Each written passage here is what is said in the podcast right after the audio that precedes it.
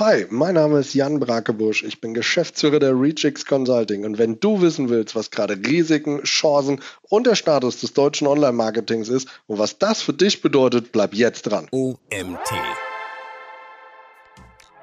auch eine Chance ist, jetzt eine Preiserhöhung durchzuführen. Müssen wir ganz ehrlich sagen. Obwohl alle Leute weniger Geld haben, jeder erhöht gerade die Preise. Das heißt, jetzt ist der Grad der Akzeptanz am allerhöchsten, eine Preiserhöhung im Zweifelsfall auch durchzuführen und zu rechtfertigen an vielen Punkten, weil bei allen anderen es ja auch stattfindet. Also wenn die ganze Welt die Preise erhöht, braucht bei uns ja auf gut Deutsch keiner nachfragen, warum es passiert. Herzlich willkommen zum OMT Online Marketing Podcast mit Mario Jung. Hallo Jan, schön, dass du da bist. Jan, das zweite Mal bei uns im Podcast. Heute reden wir über Status quo Online-Marketing, Chancen, Risiken und Potenziale. Wie hast du die ersten neun Monate, die ersten drei Quartale erlebt? Ja, hi erstmal und danke, dass ich wieder da sein darf. Ähm, ja, ich würde sagen, sehr, sehr erlebnisreich. Ähm, zum einen natürlich so das Thema ganz viel Normalität ist zurückgekehrt irgendwie, also oder sagen wir mal, subjektiv ist es zur Normalität zurückgekehrt mit dem Thema Corona. Man hat wieder irgendwie so ein bisschen Büro- und Office-Leben und so auch gehabt, aber gleichzeitig hat sich irgendwie, glaube ich, in der Branche insgesamt sehr viel verändert, aber auch ähm, also in die Richtung nachhaltiger äh, geworden, auch in Mittelstand oder so, oder Unternehmen, die gar nicht so online waren. Ähm, und äh, natürlich dann gleichzeitig auch so ein Schlag ins Gesicht für viele von den Unternehmen. Ich schätze mal, du hast es ja auch gelesen, so den E-Commerce-Rückgang so in den ersten Quartalen, 20, 30 Prozent Rückgang in manchen Branchen. Äh, das heißt, viele haben digitalisiert und sind dann eigentlich zu Ende 2021 mit Shops oder so auch online gegangen, besonders in größeren Unternehmen, um dann gleich mal damit auf die Schnauze zu fliegen. Hast du da auch irgendwie Beispiele oder so mitbekommen in dem Thema? Du, wir diskutieren ja hier im Gesellschafterkreis äh, sehr häufig darüber drüber, gerade mit Robin. Und ähm, für die, die ihn nicht kennen, einer unserer Partner, Robin Drastik, beschäftigt sich sehr viel mit dem Thema Aktienkurse und so weiter, also Thema Vermögensverwaltung und so. Und er hat letztes Jahr schon prophezeit, als alles nach oben gegangen ist, dass es früher oder später eine durchschnittliche Angleichung geben wird. Also sprich, es wird quasi, es stieg schon die letzten Jahre und es gab quasi ein, äh, wie, hat er, wie hat er das genannt, ganz genau wortwörtlich weiß ich nicht mehr, ein, äh, ein Anschub, un, unnatürlichen Anschub, der sich irgendwann wieder ausgleicht. Also genau so hat er es nicht gesagt, aber es gab halt diesen Peak und jetzt geht quasi alles wieder so runter auf diese normal steigende Kurve. Es war quasi für die, die an der Börse gern ein bisschen zocken, eine schöne Zeit. Das definitiv, das stimmt. Also ich meine, es hat ja im November schon angefangen, dass es wieder runterging. Also ich meine, im eigenen Depot Tech-Werte waren kein Spaß.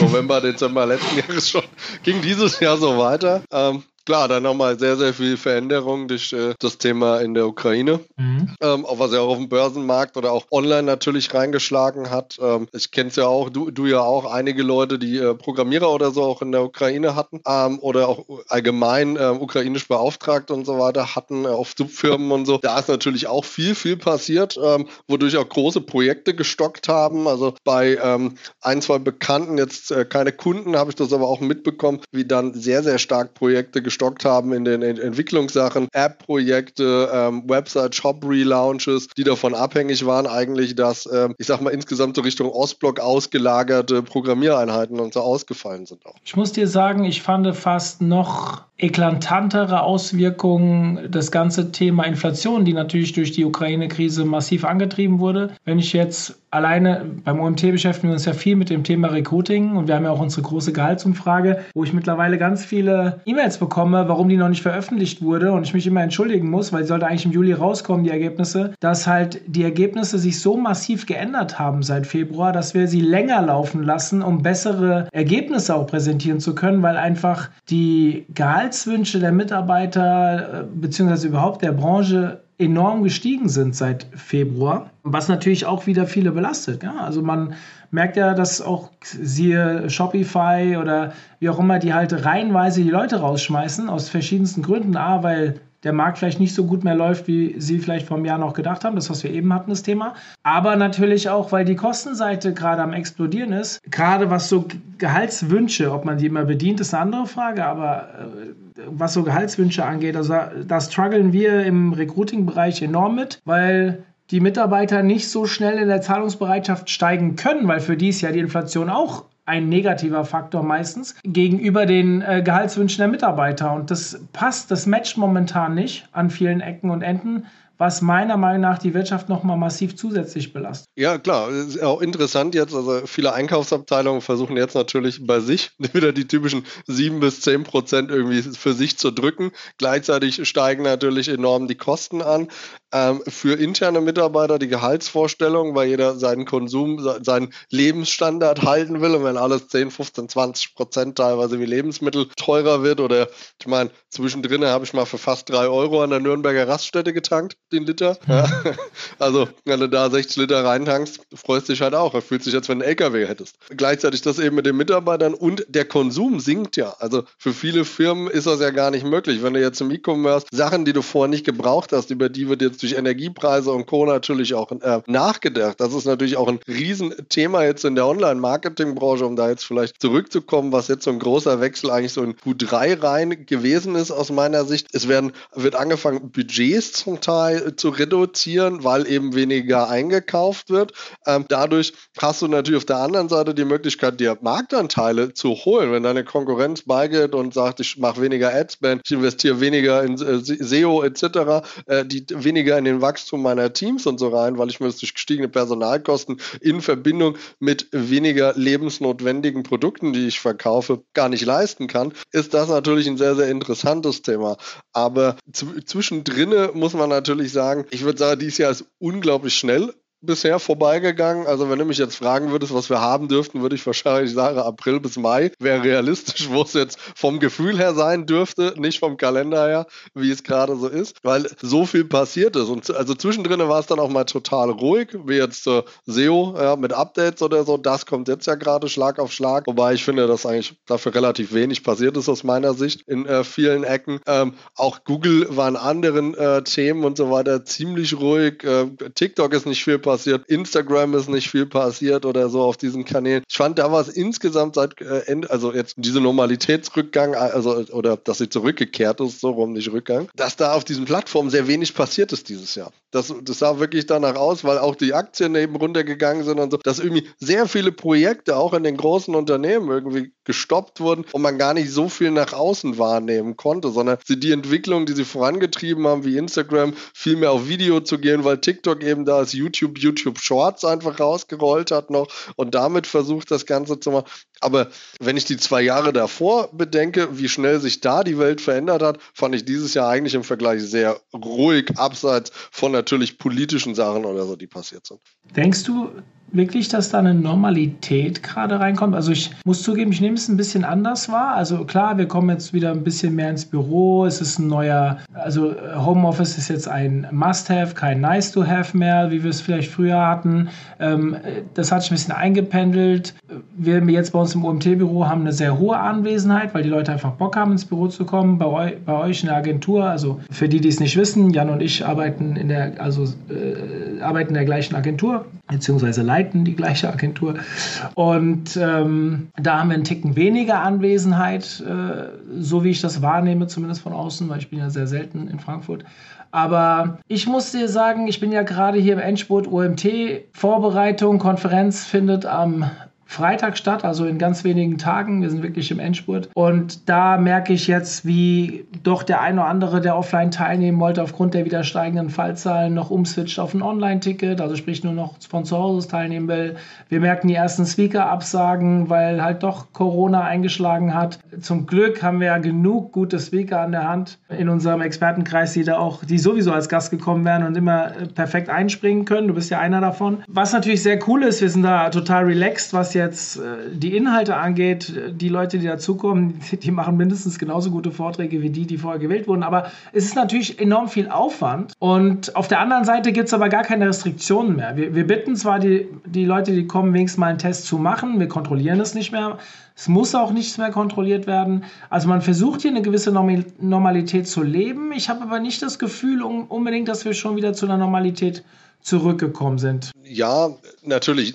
Was ist auch normal jetzt wieder? Ja, also ich glaube, dieses wie vor zwei Jahren, das Thema, was wir als Normalität vielleicht kennengelernt haben über 30 Jahre oder mehr, ist das noch die Normalität? Wie, wie viel hat sich verändert? Also wenn das wir ist jetzt mittlerweile große... drei Jahre her, mein Freund. Ja, ja, ne, ja, also genau, das ist jetzt drei Jahre her, deswegen, aber wir haben über 30 Jahre haben wir ja eine Realität auch kennengelernt für uns, ja, eine Normalität. Also ist jetzt vielleicht etwas krass im Vergleich, aber es war auch mal normal, dass Deutschland geteilt war. Ja. Das war für alle mal normal und dann war es keine Normalität mehr. Ja, also es, es, gibt immer einen no neuen Zustand von Normalität, ja, ähm, so, so, wie es auch online ist. Ja. Nehmen wir es mal an, StudiVZ, als ich, keine Ahnung, 15, 16 war, war StudiVZ Normalität. Dann kam irgendwie, wer kennt wen noch, dann kam Facebook, dann war Facebook aber erst mal dieses US-Ding, plötzlich war Facebook Normalität. So, wenn du jetzt heute guckst, für wen ist unter 25 Facebook noch eine Normalität wieder? Ja, also ich glaube, das ist auch immer so ein bisschen subjektiv äh, Normalität, ja. Was ist gerade relevant? Und natürlich, klar, Jahr so etwas wie Corona, was in alle Lebensbereiche Einschnitte hatte, Veränderungen oder so auch herbeigeführt hat, ist natürlich ein bisschen bedeutender als jetzt ein Social Network oder so in der Normalität, in der Wahrnehmung. Aber ich glaube, wir werden uns da nach wie vor irgendwie dran gewöhnen müssen. Wir hatten jetzt einen ziemlich ruhigen Sommer, obwohl er jetzt von den Zahlen ja oft nicht so ruhig war in manchen Regionen.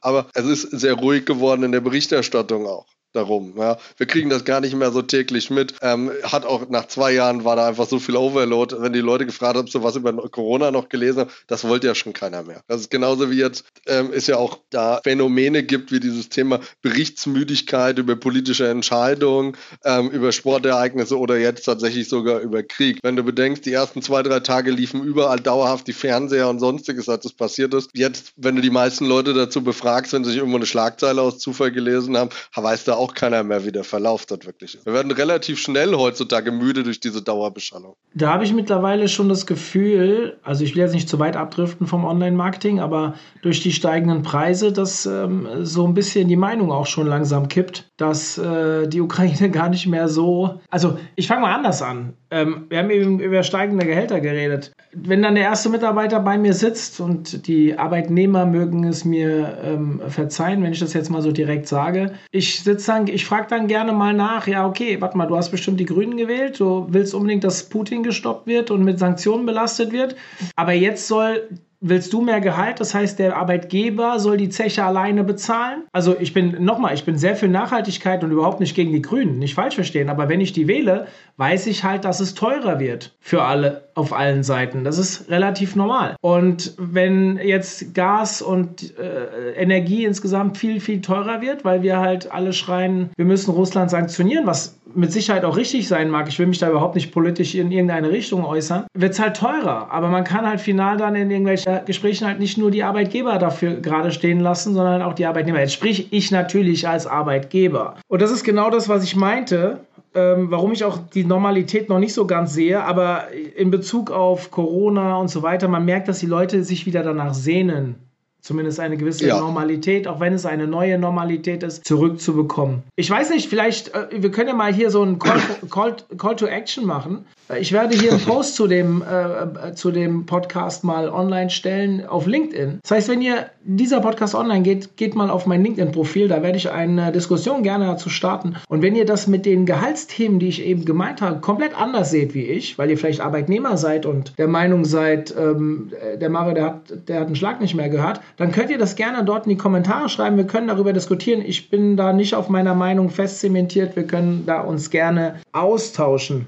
Lass uns doch ja. mal, Jan, das ein bisschen, bisschen strukturieren. Wir haben uns ja im Vorfeld ein bisschen Gedanken gemacht, wie wir das aufbauen wollen. Ich, vielleicht wiederholen wir uns an der einen oder anderen Stelle noch mal ein bisschen, aber ich würde trotzdem gerne mit ein bisschen Struktur hier durch den Podcast gehen, weil wir beide, ähm, wenn wir zusammen sind, wir können stundenlang reden, aber ich glaube, für die, die uns zuhören, wäre es wichtig, dass wir ein bisschen Struktur behalten. Was sind für dich so die bedeutenden Veränderungen im Online-Markt und also in der in unserer Branche? Um, ähm, also insgesamt würde ich glaube ich sagen, also so wenn wir jetzt mal auf die Branche per se reingehen, ich habe das Gefühl, es ist weniger Austausch vorhanden untereinander. Also es ist irgendwie LinkedIn ist aktueller geworden für viele Sachen, aber da diskutiert halt Gott und die Welt mit. So dieses Thema der reine SEO-Austausch, diese Aktivität auf Facebook und so, das hat zurückgenommen und ich hatte auch ehrlich gesagt in diesem Jahr so von den Konferenzen bisher das Gefühl, dass weniger krasse Sachen irgendwie erzählt wurden. Ja, also dass die Leute deutlich zurückhaltender geworden sind an diesen Insights, an wo hat man wirklich Zeit und Geld investiert. Das finde ich so eine Branche oder auch Szenenveränderung für mich, die ich so wahrgenommen habe.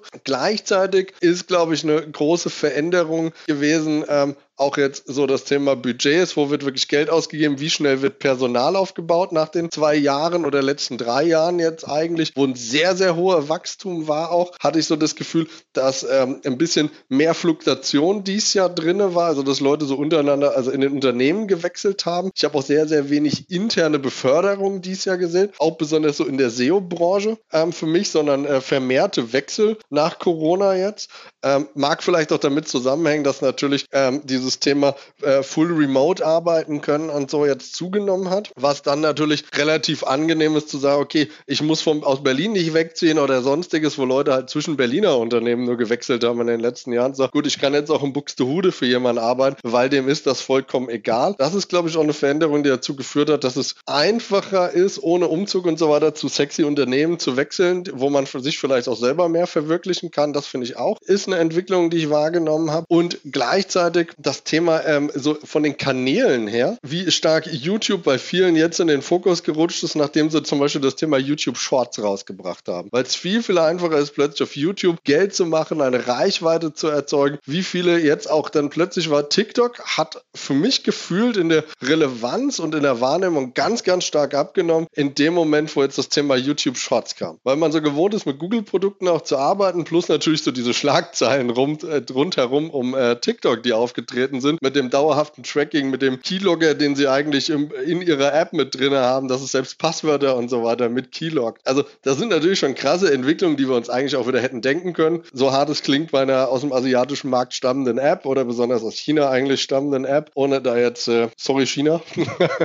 äh, einfach mal dahinzustellen. Ich meine, gut, Facebook sonst was sind codische Backdoors und was die da alles für Sicherheitslücken waren, auch dahingestellt. Aber wir haben irgendwie diese App, TikTok, wurde auch während Corona so bereitwillig aufgenommen. Keiner hat sich plötzlich darüber Gedanken gemacht. Auch wir reden über Datenschutz jahrelang und dann war TikTok plötzlich da und es hat keinen mehr interessiert irgendwie, bis auf ein paar wenige. Aber der große Aufschrei der Medien habe ich auch nicht mitgekriegt, als die News jetzt rauskam. Aber bevor wir jetzt das Thema vielleicht abdriften, ja, was waren sonst für mich noch große Veränderungen?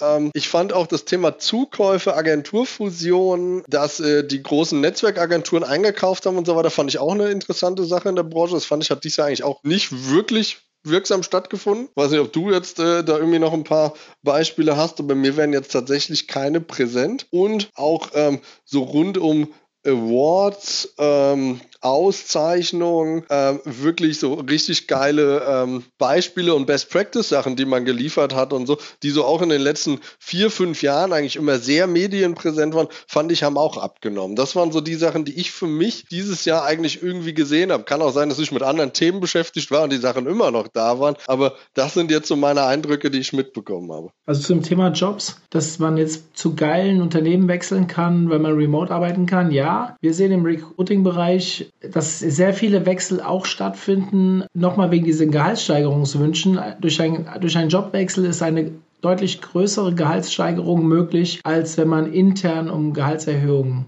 bittet. Also natürlich, das ist pauschal gesagt jetzt. Ja? Also man, das gibt es natürlich Einzelfälle, wo das schon geht. Das ist aber durchaus Fakt. Also ist durchaus Fakt. Also ich kenne das von einigen Leuten im Großkonzern auch, denen wird geraten, kündige und bewirb dich neu, weil dann kannst du 10.000 Euro mehr verlangen. Ich habe aber kein Geld für Gehaltserhöhung, also kein Budget für Gehaltserhöhung mhm. dieses Jahr. Das ist ein Thema, was die Zukäufe angeht von Agenturen. Also beim Agency Day war ich mit einigen Agenturen dazu im Austausch, dass sich schon viele Agenturen auch umschauen, ob sie sich größeren Netzwerkagenturen auch ähm, vielleicht anschließen können. Zwei, drei Namen sind mir tatsächlich präsent. Allerdings verschwimmt es so ein bisschen bei mir, ob das 2022 oder 2021 war. Ähm, äh, fand ich schon auch spannend teilweise in der Entwicklung. Aber jetzt ganz so akut ich darf ja natürlich jetzt hier keine Namen sagen, wenn mir jemand was anvertraut hat, wer da gerade so in Gesprächen ist, aber da passiert im Hintergrund, glaube ich, nicht wenig. Es sind so ein paar große Netzwerkagenturen, die noch auf der Suche sind, aber gerade vorsichtig sind, wie sich die Agenturen mit an denen sie sich, äh, an denen sie Interesse zeigen, auch jetzt entwickeln, dank der Situation. Das merkt man schon, ist ein bisschen zögerlicher geworden. Und was diese Awards angeht, das nehme ich tatsächlich genauso wahr wie du. Es gibt eins, zwei, äh, die meine Freunde von der Agentur aus Augsburg Exposed, die sind immer irgendwie präsent in solchen Awards, gerade im Affiliate-Bereich. Das fiel mir nochmal auf, aber ansonsten, ich glaube, das hat aber auch viel damit zu tun, dass Präsenzveranstaltungen aktuell nicht so viele da sind und diese Awards ja oftmals mit Präsenzveranstaltungen verbunden sind dass man, könnte ich mir vorstellen, aber an, tatsächlich habe ich es auch weniger wahrgenommen. Wie, lass mal ein bisschen in das Thema Kundenbudgets und Projekte reingehen. Also, wie sieht es da aus von der Entwicklung her? Wir sehen jetzt, du, du, hast ja auch gesagt, wir haben sehen so einen Konsumrückgang. Das merken sicherlich auch gerade unsere Kunden, die im B2C-Bereich unterwegs sind. B2B wahrscheinlich nachgelagert auch. 100 Prozent. Bin da nicht mehr so drin, weil ich ja nicht mehr so viel operativ mit im Agenturgeschäft zu tun habe. Vielleicht kannst du uns da mal ein bisschen abholen.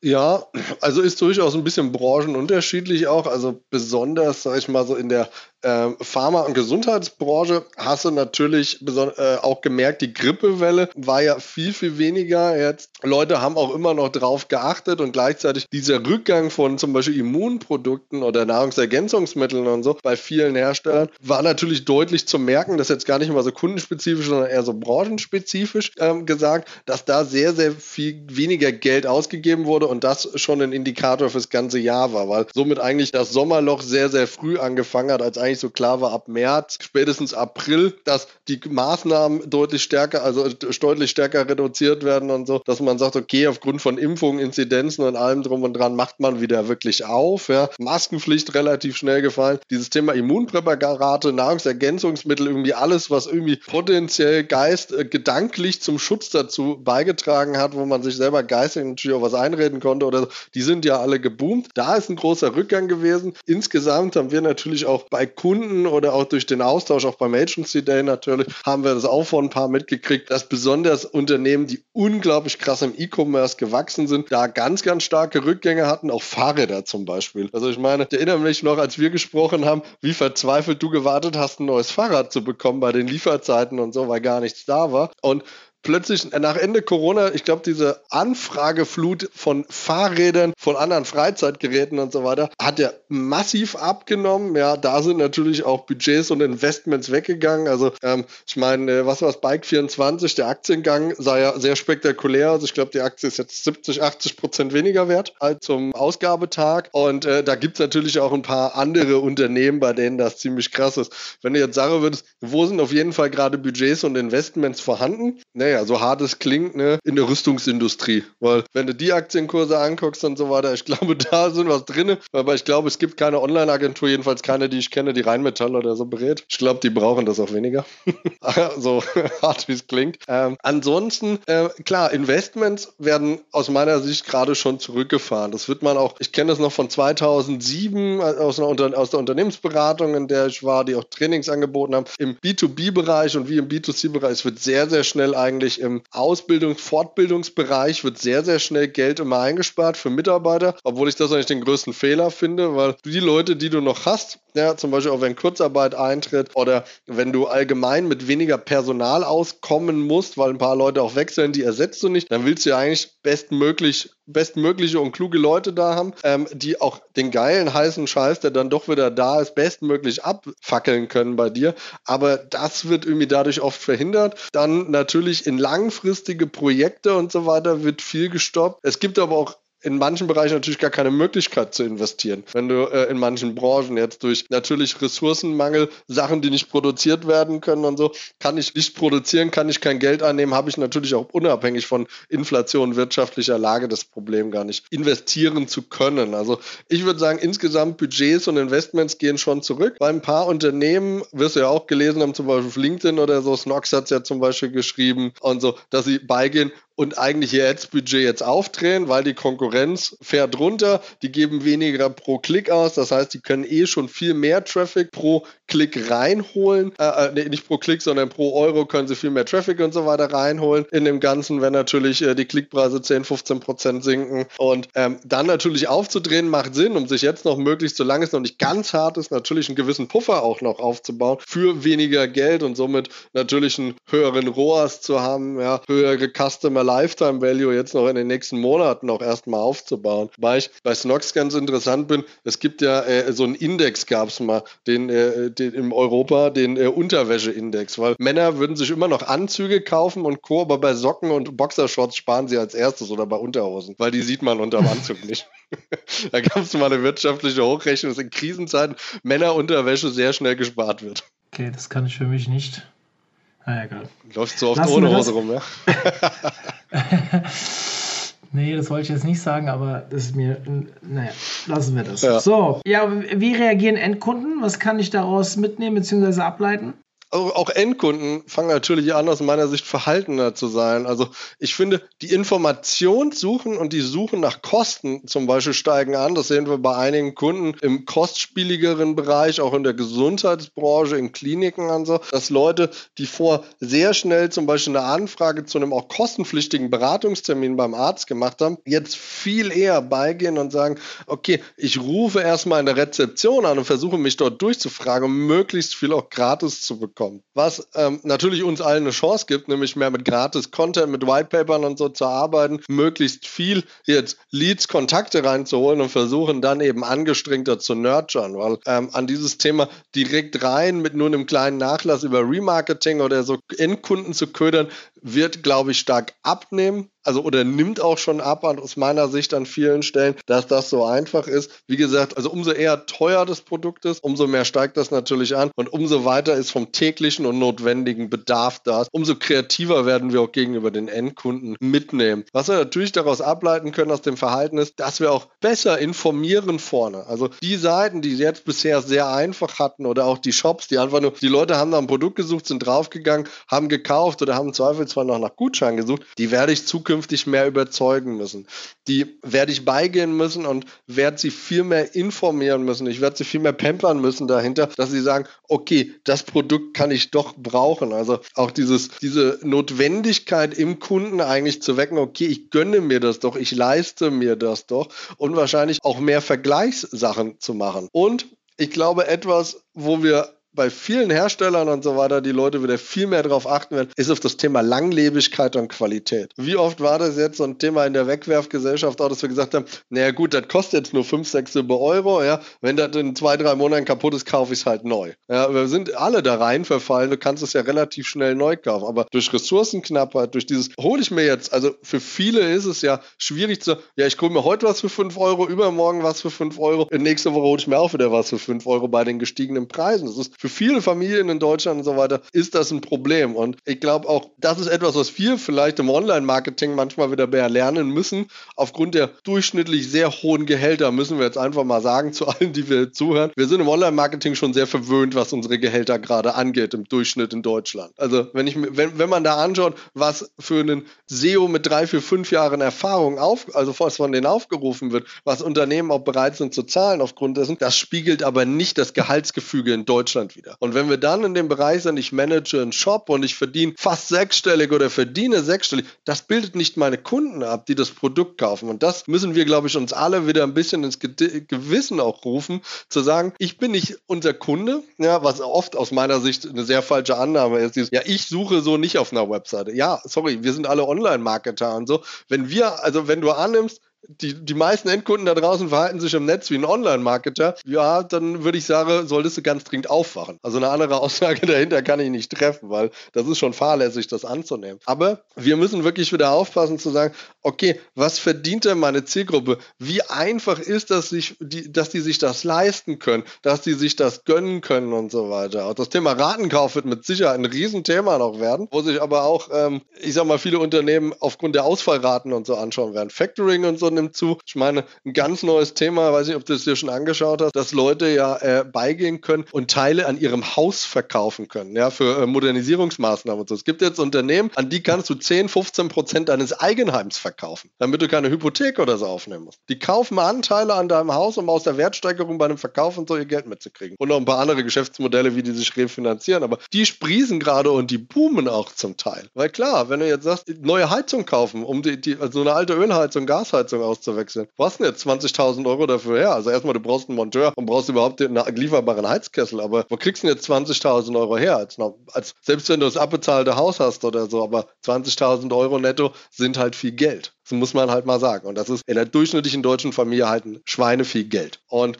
das wird uns auch, glaube ich, beim Endkunden die Reisebranche, obwohl es jetzt nach Corona irgendwie mal wieder zugenommen hat, die ist immer noch gebeutelt. Ich glaube, das Thema Tourismus, Events und so weiter wird auch eines der ersten sein, wo Leute sich wieder Sachen nicht leisten können. Ähm, bei uns hier in Bad Nauheim ist jetzt gerade Kerb. Wenn du dir die Preise anguckst dort, das ist utopisch. Also die haben sich während Corona schon gefühlt verdoppelt und jetzt gleich nochmal. Also wenn du für, für so einen Crepe fast 10 Euro bezahlen musst und da ist nicht mal was drauf eigentlich, dann muss er dich schon fragen, wo de, wie weit die Inflation denn eigentlich ist und wie viel der Gier im Zweifelsfall dahinter ist, ohne was zu unterstellen. Ich meine, da ist ja Personal, sauhohe Standkosten, weil die Stadt will ihr Geld und sonst was. Da sind ein Haufen Kosten auch dahinter und ich will denen gar nicht reinreden, wie sie kalkulieren. Aber 10 Euro für einen Crepe ist für viele Leute halt auch nicht machbar. Das ist dann ja schon ein Luxusgut. Also, du hast ein paar Dinge gesagt, zu denen ich vielleicht auch noch was sagen würde. Ja, also, gerne. Sorry, ich habe jetzt lang geredet. Nee, nee, ist ja gut. Das war auch, ich habe dir sehr gerne zugehört gerade.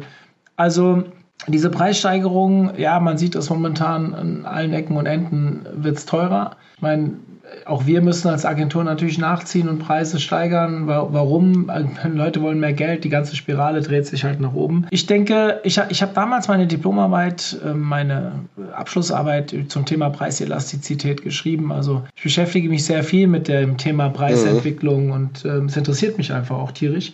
Und ich, das geht los, wenn ich jetzt in irgendeiner Bar in Hofheim sitze, hier bei uns um die Ecke oder in ein Restaurant gehe und merke, wie überall die Preise ansteigen. Jetzt gehöre ich glücklicherweise zu den Menschen, die trotzdem noch, wenn sie wollen, jeden Abend essen gehen könnten. Aber ich bin bei dir, die durchschnittliche deutsche Familie kann das halt nicht. Und wenn jetzt alle Warenkörbe äh, um 20, es heißt ja 10% Inflation, aber wenn ich mir anschaue, ich war am Samstag einkaufen, ich habe für das, was ich sonst immer kaufe, einfach gefühlt 20% mehr bezahlt. Das waren keine 10%, das war deutlich mehr. Und sind ja auch deutlich mehr gestiegen als 10%. Also der reale Inflationsindex, den will ich glaube ich gar nicht wissen.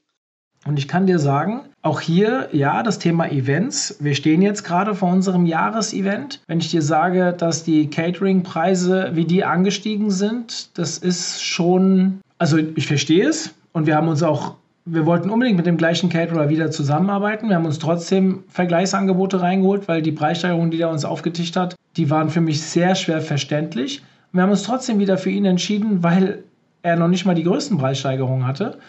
Und auf der anderen Seite hast du eben was äh, gesagt, was äh, ja ich total bestätigen kann. Es wird zuerst an Events und Marketing und Ausbildung gespart. Und das trifft natürlich den OMT an allen Ecken und Enden. Also ich will nicht wissen, wie oft Paddy also unser derjenige, der bei uns sich um den Seminarticketverkauf kümmert und gerade wenn Infopakete runtergeladen wird, auch gerne die letzten Fragen beantwortet. Wie oft er am Ende die finale Entscheidung bekommen hat, hier, wir haben das Budget dafür nicht freigekriegt. Das war schon merklich hoch, dass wir trotzdem den größten OMT haben, äh, den wir jemals hatten. Also von der Teilnehmerzahl her liegt natürlich daran, dass unsere Plattform im letzten Jahr enorm stark gestiegen ist. Also wir einfach viel mehr Besucher auf der Seite haben, unser Verteiler sich deutlich vergrößert hat. Aber wir sind nicht, nicht mal ansatzweise so gestiegen an Besuchern, wie wir im Traffic zum Beispiel gestiegen sind oder wie unser Newsletter gestiegen ist, was ganz klar zeigt, dass die Ausgabebereitschaft deutlich niedriger ist als noch letztes Jahr. Und da war, ja, es kommt immer darauf an, wo die Leute herkommen, aus welcher Branche und so weiter. Aber auch da haben wir schon gemerkt, dass es nicht so locker sitzt. Und dann gehe ich noch einen Schritt weiter, Thema Ausbildung. Ich meine, unsere Seminarreihe, da waren wir im Juli schon über Vorjahr, was natürlich geil ist. Auf, aber aufgrund der Entwicklung, die wir hinlegen, hätten wir theoretisch zum Jahresende noch deutlich weiter sein müssen. Und auch dort merken wir, ja, wir sehen ein paar Unternehmen, ein paar Bereiche, die mehr auf Inhouse Ausbildung switchen, die da sogar eher mehr Geld in die Hand nehmen. Aber es gibt ganz viele Bereiche, die teilweise sogar äh, fragen, ob sie schon gekaufte Tickets vielleicht doch nochmal zurückgeben können. Und dann denkst du dir wieder ein Unternehmen, was dann an, äh, keine Ahnung, 600 Euro spart. Finde ich dann teilweise bedenkenswert. Ähm, wenn es schon so weit ist, wenn ein Unternehmen mehrere, keine Ahnung, ein paar Dutzend Mitarbeiter hat, aber dann 600 Euro für die Ausbildung nicht ausgeben kann, ist schon, da merkt man erstmal, nicht nur der durchschnittliche Bürger in Deutschland, der deutlich weniger verdient, als wir im Online-Marketing vielleicht so wahrnehmen oder wie wir es halt kennen, sondern auch die Unternehmen, die durchschnittlich. Ich glaube, dass sehr, sehr viele Unternehmen an der Kante arbeiten momentan, dass diese Insolvenzverschleppung, die vor ein, zwei Jahren ein Riesenthema war, weil wir ja die Insolvenzzeit äh, von sieben auf drei Jahre, also bei, bei ähm, persönlichen Insolvenzen, runtergesetzt haben und so weiter. Ähm, das, das mehr, fangen wir jetzt an zu merken, an vielen Ecken und Enden. Und jetzt hört halt der Staat immer weiter auf, auch bestimmte Leute aufzufangen. Bei mir im Freundeskreis ist es nicht so enorm, aber man kriegt schon im Markt mit, wie gute Mitarbeiter teilweise gehen müssen, weil die Unternehmen es einfach nicht mehr halten können. Und das ist, ich meine, für die Unternehmen, denen es gut geht, die sammeln natürlich jetzt die guten Leute dann auch gerne ein. Aber da merkt man teilweise eine gewisse Ängstlichkeit. Wenn ich jetzt entscheiden müsste,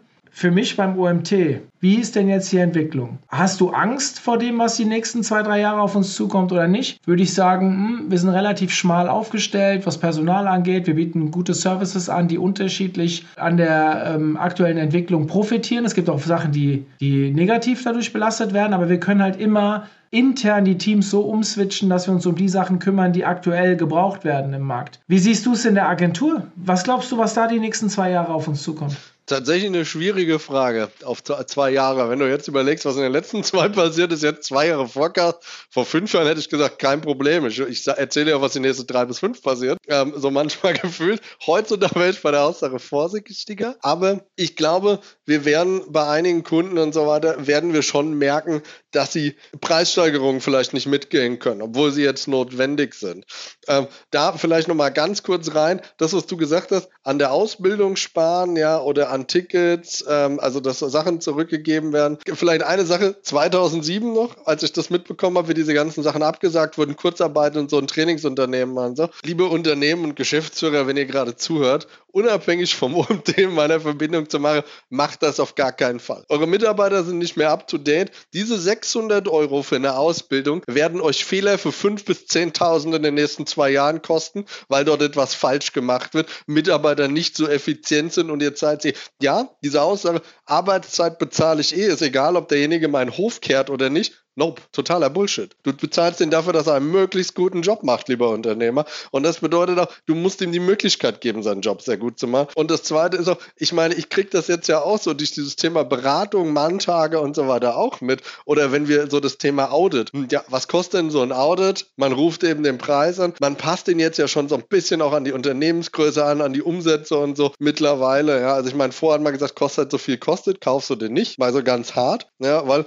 ich meine, die Arbeit der der Aufwand, die Energien, die man reinstecken, das Herz bleibt gleich. Natürlich überlegt man sich das jetzt oder die Anfragen für bezahlte Vorträge bei mir. Natürlich sage ich dann jetzt schon mal, okay, wie, wie, groß sind sie denn? Wie groß ist die Konferenz? Was sind Ticketpreise und sowas nehmen sie denn da ein? Und dann sagt man, okay, man geht da ein bisschen auf die Leute auch zu, damit die weiterhin ein geiles Event haben und so und so, dass ich das für beide Seiten einfach fair ist, ja, weil ich sag mal, ja, die geile dicke Zeit ist jetzt halt gerade mal wieder ein bisschen rum. Das bedeutet, schneiden wir alle gemeinsam ein bisschen runter. Ja, nehme ich mich auch nicht aus, dann nimmt man halt da einfach mal, also man nimmt einfach ein bisschen weniger. So, aber ähm, dort eben reinzugehen, also bei diesem Thema Audit, wie oft dann so, ja, was habe ich denn davon? Ja, und dass das so teuer ist, andere bieten das für weniger an. Da muss ich halt sagen, ein Junior-Berater und so bei den Big Four, der kriegt 250, 300 Euro die Stunde. Beim Start kriegt er teilweise 600, 700 die Stunde. Und dann wird er sich halt beschwert, wenn dann irgendwie ein Audit, was drei Manntage ist, dreieinhalbtausend Euro, 4000 Euro kostet oder so, was ich da mitkriege. Und das sind ja oft schon sehr günstige Preise im Verhältnis. Und ich,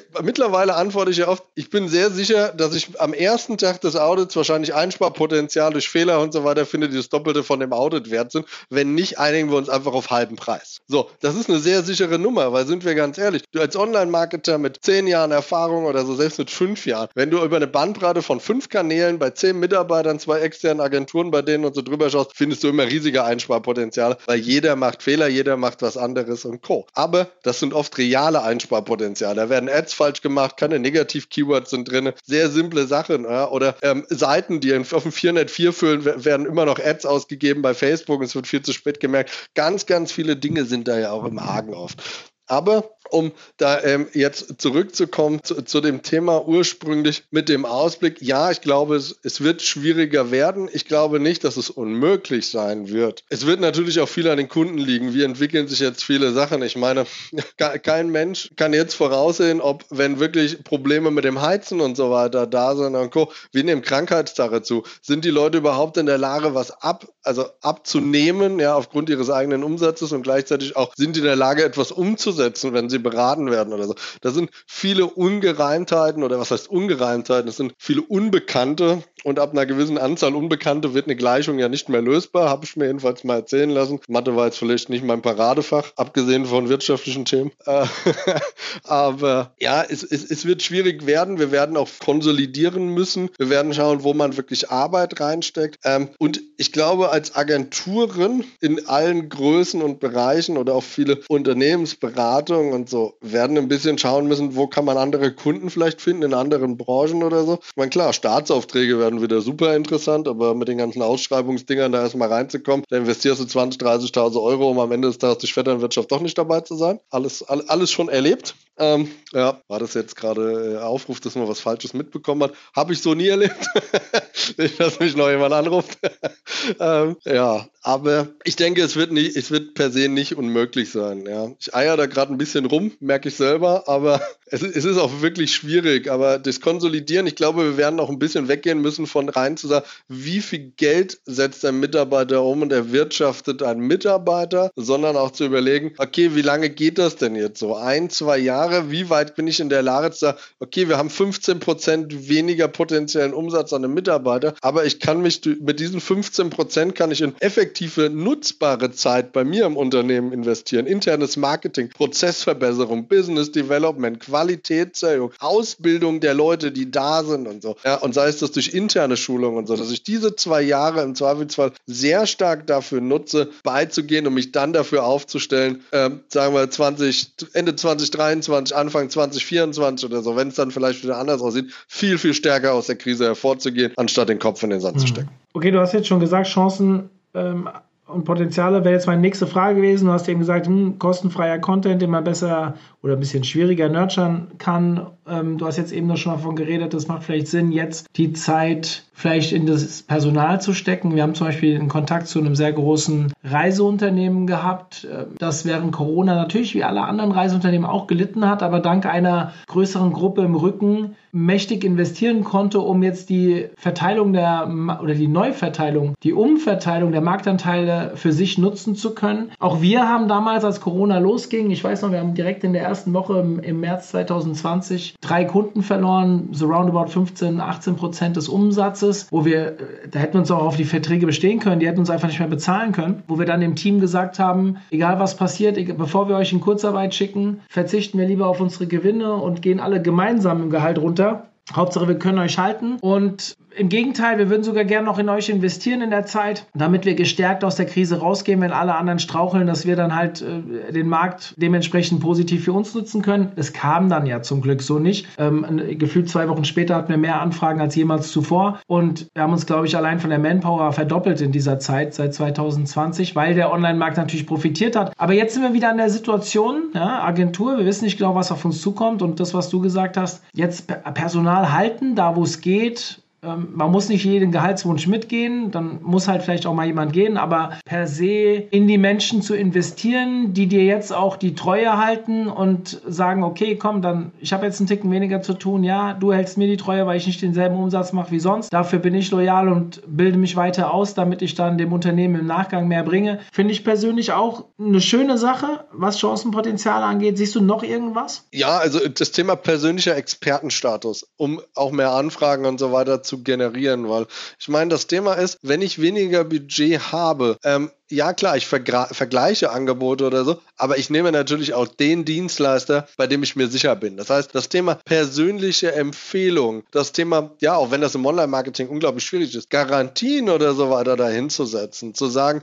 okay, wenn etwas nicht funktioniert, man teilt sich ein bisschen das Risiko an manchen Sachen und so. Das werden vielleicht auch ein bisschen mehr Notwendigkeiten, dass man da auch Kompromisse eingeht, um dadurch überhaupt Geschäft zu generieren, ja, Vertrauen und so weiter auch zu erzeugen überzeugen. Also ähm, Marco Lauerwald kennst du ja zum Beispiel, der macht ja gar, eigentlich gar nichts, außer ein bisschen auf LinkedIn posten und so und ähm, hat unglaublich viel über äh, persönliche Empfehlungen und so weiter, auch in der Tourismusbranche und so weiter, weiterhin darüber hinaus. Ja. Ähm, Speakerplätze, fast alles ist durch persönliche Empfehlungen, ja, kennst du auch. Also gut, du hast natürlich jetzt auch durch die Plattform und die Sichtbarkeit dahinter auch was, aber fast alles kommt durch, ja, ich äh, wurde von jemandem empfohlen oder jemand anderes konnte als Speaker nicht, ja, und hat gesagt, hey, ich frage mal für dich beim Jan an, ob der Interesse und Zeit hätte. Wenn ja, leite ich dir die Kontaktdaten weiter. Das ist natürlich ein Riesenthema. Also jetzt auch, obwohl wir alle dann ein bisschen strugglen und so weiter, und ich nehme mich da nicht aus, ich bin selber jemand, der ist dann, der gräbt sich so oft in den Scheiß, den er selber hat und so weiter, da auch mal rein, dass er dann vergisst eigentlich, wie viele Leute da draußen, mit denen du dich darüber austauschen könntest, anstatt mit dir selber auszuklabaustern in der stillen Kammer, mit denen könntest du reden, den Kontakt halten und so, für beide Synergien schaffen zum einen, ja, also natürlich das Risiko, jemand anderes könnte nur deine Ideen, du kriegst nicht zurück,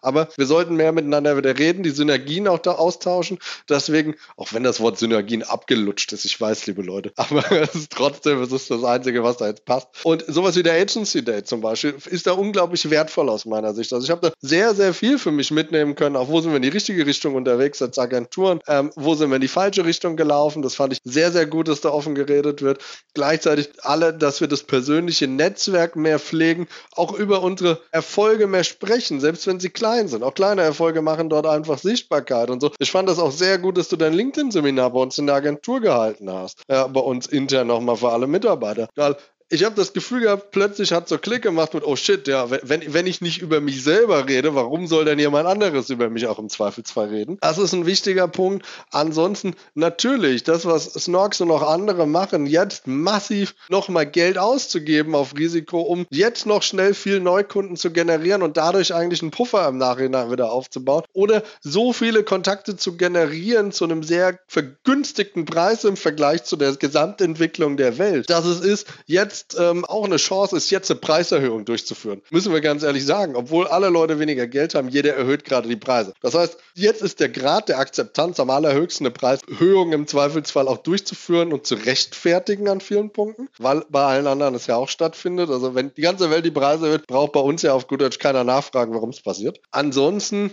so an Chancen, ich glaube, eine sehr große Chance wird sein, unsere Mitarbeiter jetzt nicht mit Arbeitsbeschaffungsmaßnahmen auch zu, zu bomben auf gut Deutsch. So, Hauptsache, es wird irgendwas gemacht für, ja, da haben wir ein Prozent Verbesserung. Ja, ein, ein Prozent von zehn Milliarden ist viel, aber ein Prozent von 100.000 Verbesserung rettet ja auch nicht den Kahn vom Absaufen. Sind wir ganz ehrlich. Wenn es daran scheitert, hast du ein ganz anderes Ding. Sondern dann zu sagen, wenn wir echt Probleme haben, den Leuten auch die notwendigen Freiräume zu geben, damit sie kreative Lösungen finden können, damit sie selber Chancen und Potenziale auch erkennen können und fürs Unternehmen mehr arbeiten können. Ähm, in guten Zeiten haben wir alle immer so viel zu tun und schwudeln über von Ideen und in Krisenzeiten, wo es eigentlich notwendig wäre, weil es schlecht läuft, wird es auf einmal sehr still, weil alle Leute versuchen so ein bisschen unterm Radar zu fliegen. Keiner will eine Idee, die nicht funktioniert, nennen und so. Aber das ist genau das Problem eigentlich, was sich auch aus meiner Sicht ein bisschen vergesellschaftlich hat. Wenn es scheiße läuft, brauchen wir geile Köpfe, dann brauchen wir geile Ideen, dann brauchen wir den heißen Scheiß, den andere Leute nicht machen, um es echt salopp zu sagen. Aber dann ist es notwendig und nicht in den Momenten, wenn eh alles gut läuft, die Kurve geht steil nach oben. Wenn die Achterbahn nach oben fährt, brauchst du keine Gedanken machen. Ja, der, der Moment,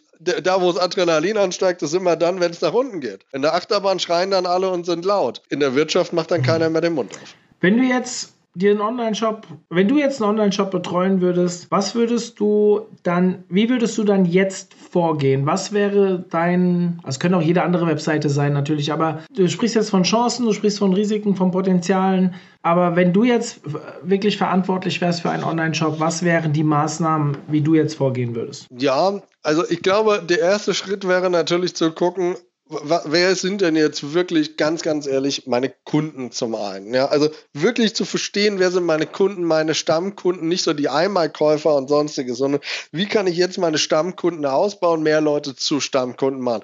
Das wäre so das erste, wo ich in alle Daten reinschauen würde. Dann natürlich eine Risikoabwägung dahinter zu setzen. Woher hole ich denn jetzt gerade meine Kunden? Wenn das sehr stark Advertising abhängig ist, muss ich ganz ehrlich sagen, werde ich wahrscheinlich ein Problem haben. Weil wenn ich meine ganzen Kunden nur dadurch generiere Advertising jetzt rein oder auch rein durch Influencer-Marketing. Ja, dass jedem Influencer, egal was reinkommt, erst einmal pauschal 2000 Euro überreichen muss für einen Beitrag oder so. Das werden sehr schwierige Geschäftsmodelle, von denen ich mich jetzt schnellstmöglich zu einem gewissen Grad unabhängig abmachen würde oder verabschieden würde an vielen Stellen auch.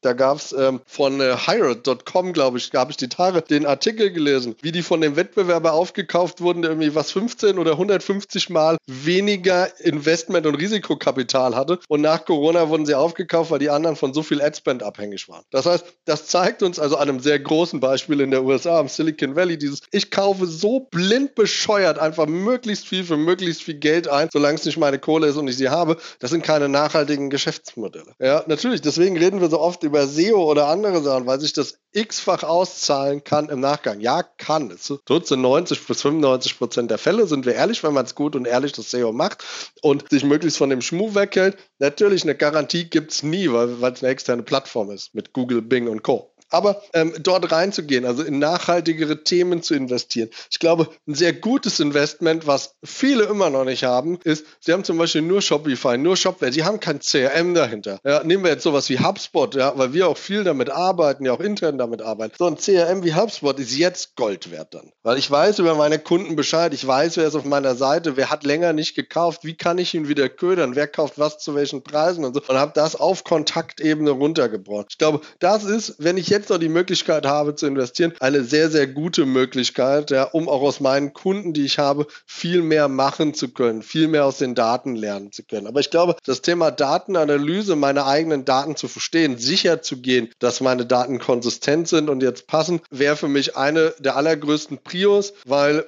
ich bin der Meinung, wenn du falsche Zahlen hast, ist es gefährlicher, eine Aussage zu treffen, als wenn du gar keine hast, weil dann hast du wenigstens nur Bauchgefühl und keine falschen Tendenzen. Bauchgefühl ist zwar auch kein guter Ratgeber, wenn du äh, Zahlen hast, aber wenn sie falsch sind, ist es definitiv noch schlimmer aus meiner Sicht. Ich habe schon zu oft gesehen, dass aufgrund von falschen Tracking Entscheidungen getroffen wurden, die fahrlässiger waren als das Bauchgefühl, was im Raum war. Ansonsten würde ich schauen, ob ich zum Beispiel das ganze Thema, also kennen wir ja, 5% bis 10% der Produkte sind für 90% des Umsatzes verantwortlich. Ja, oder auch der Content, der produziert wird. Der hat 10% des Contents für 90% der Seiten. Ja, habe ich eine unglaublich große Seite und so weiter, die viel Aufwand dahinter hat in der Betreuung und so, sollte ich überlegen, wie viel Content knippt sich weg. Wie viele Produkte sind halt dann jetzt im Zweifelsfall nicht mehr auf Lager, wenn sie nur 2% der Sales machen, aber trotzdem äquivalent Lagerkosten oder so erzeugen zu anderen, viel besseren Produkten, hohe Einkaufspreise dahinter haben. Dass ich versuchen würde, in diese Sachen im E-Commerce auch sehr stark reinzugehen. Also ich meine, klar, das sind jetzt Tipps, die erzählt ja auch jeder Unternehmensberater oder jeder gute Unternehmer, aber manchmal sind es halt auch die ganz, ganz simplen Dinge, die dahinter sind. Und hätte ich jetzt einen eigenen Shop, glaube ich, und ich wüsste jetzt an vielen Stellen nicht weiter. Ja, auch wenn ich, wie gesagt, ja außer jemand bin, der mit viel Sachen mit sich selber ausklappert. Ich glaube, ich wäre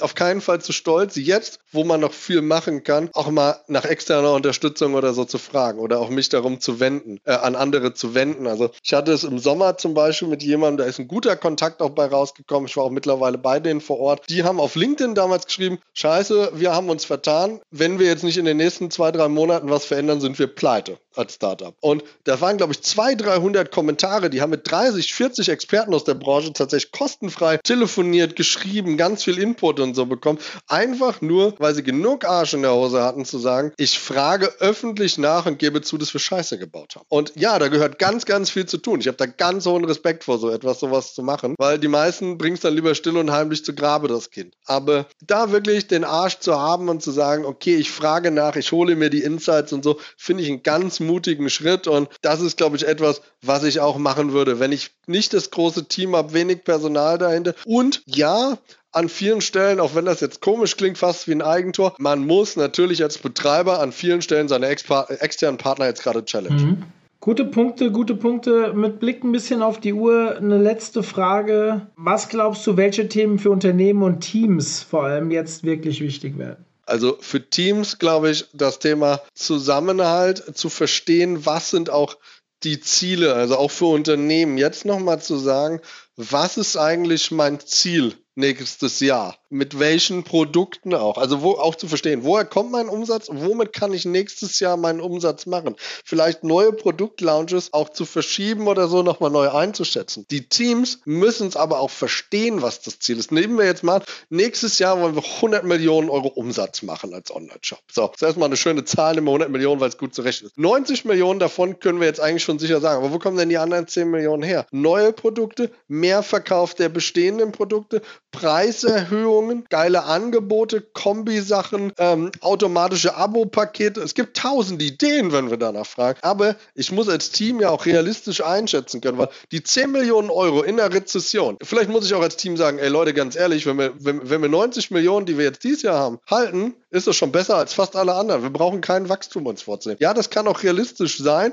aber vielleicht als dreistes Ziel trotzdem stehen zu lassen. Beizugehen, dann zu sagen, okay, ich habe das Ziel, mit welchen Möglichkeiten kann ich das auch verstehen? Also ich glaube, etwas Wichtiges, mit dem sich viele Teams auch jetzt in der Krise mal beschäftigen können, wäre das Thema OKR, also Objective and Key Results, wo ja auch Google und Intel mitarbeiten. Ich erzähle das oft in Podcasts oder auch auf Bühnen und so, weil ich finde, das ist ein sehr, sehr geiles Prinzip, weil jeder versteht, auch wenn es jetzt so nach einer abgedroschenen äh, Floskel Floskel klingt, aber jeder versteht, welches Zahnrädchen er im Getriebe am Ende des Tages auch ist, weil nehmen wir an, wir machen das Geld über Advertising, ich brauche noch eine Minute ganz kurz, ja, ähm, nehmen wir das Thema Advertising. So, der Advertiser sagt ja, sobald die Anzeigen draußen sind, it's not my fucking business. Doch, es ist auch die Ding zu verstehen, sage ich dasselbe, wie es auf der Landingpage ist. Funktioniert der Leadmagnet? Ist die Landingpage überhaupt erreichbar? Wenn du nur glaubst, du bist für die Ads verantwortlich, bist du halt schief gewickelt. Sondern du bist auch dafür verantwortlich zu gucken, ob die Kette danach ist. Derjenige, der die Grafiken macht, muss aber auch verstehen, ohne ihn kann die Landingpage nicht live gehen und die Ads können nicht geschaltet werden. Das alles hat also immer auch das kleinste bisschen im Rahmen eines Gesamt-Content-Prozesses und Redaktionsplan zum Beispiel, hat Auswirkungen darauf. Und wenn das Auswirkungen hat und dadurch kommen weniger Traffic und dadurch kriegen wir weniger E-Mail-Adressen, durch weniger E-Mail-Adressen verkaufen wir weniger, bedeutet das am Ende des Tages, ich säge an meinem eigenen Bein. Weil wenn wir das das Umsatzziel zum Beispiel nicht schaffen oder nicht mal die 90 Millionen Euro halten könnten als Job, bedeutet es im Zweifelsfall, ich muss mein Marketing hinterfragen und müsste sagen, es muss jemand gehen. Das heißt, liebe Leute, fangt auch an, wirtschaftlich für euer Unternehmen zu denken. Liebe Unternehmer, setzt euch natürlich auch realistischere Ziele für die nächste Zeit. Schaut wirklich, wo habt ihr Potenziale und Chancen und sind die auch sinnvoll, sind die auch machbar? Prüft eure Ziele nochmal nach, jetzt besonders in der Zeit und als Mitarbeiter wirklich anzufangen, ein bisschen unternehmerisch zu denken, das zu prüfen und auch in meine Verantwortung zu nehmen. Weil in Zeiten, wo es schlecht läuft, ist es auch meine Verantwortung, meinen eigenen Job mhm. zu erhalten.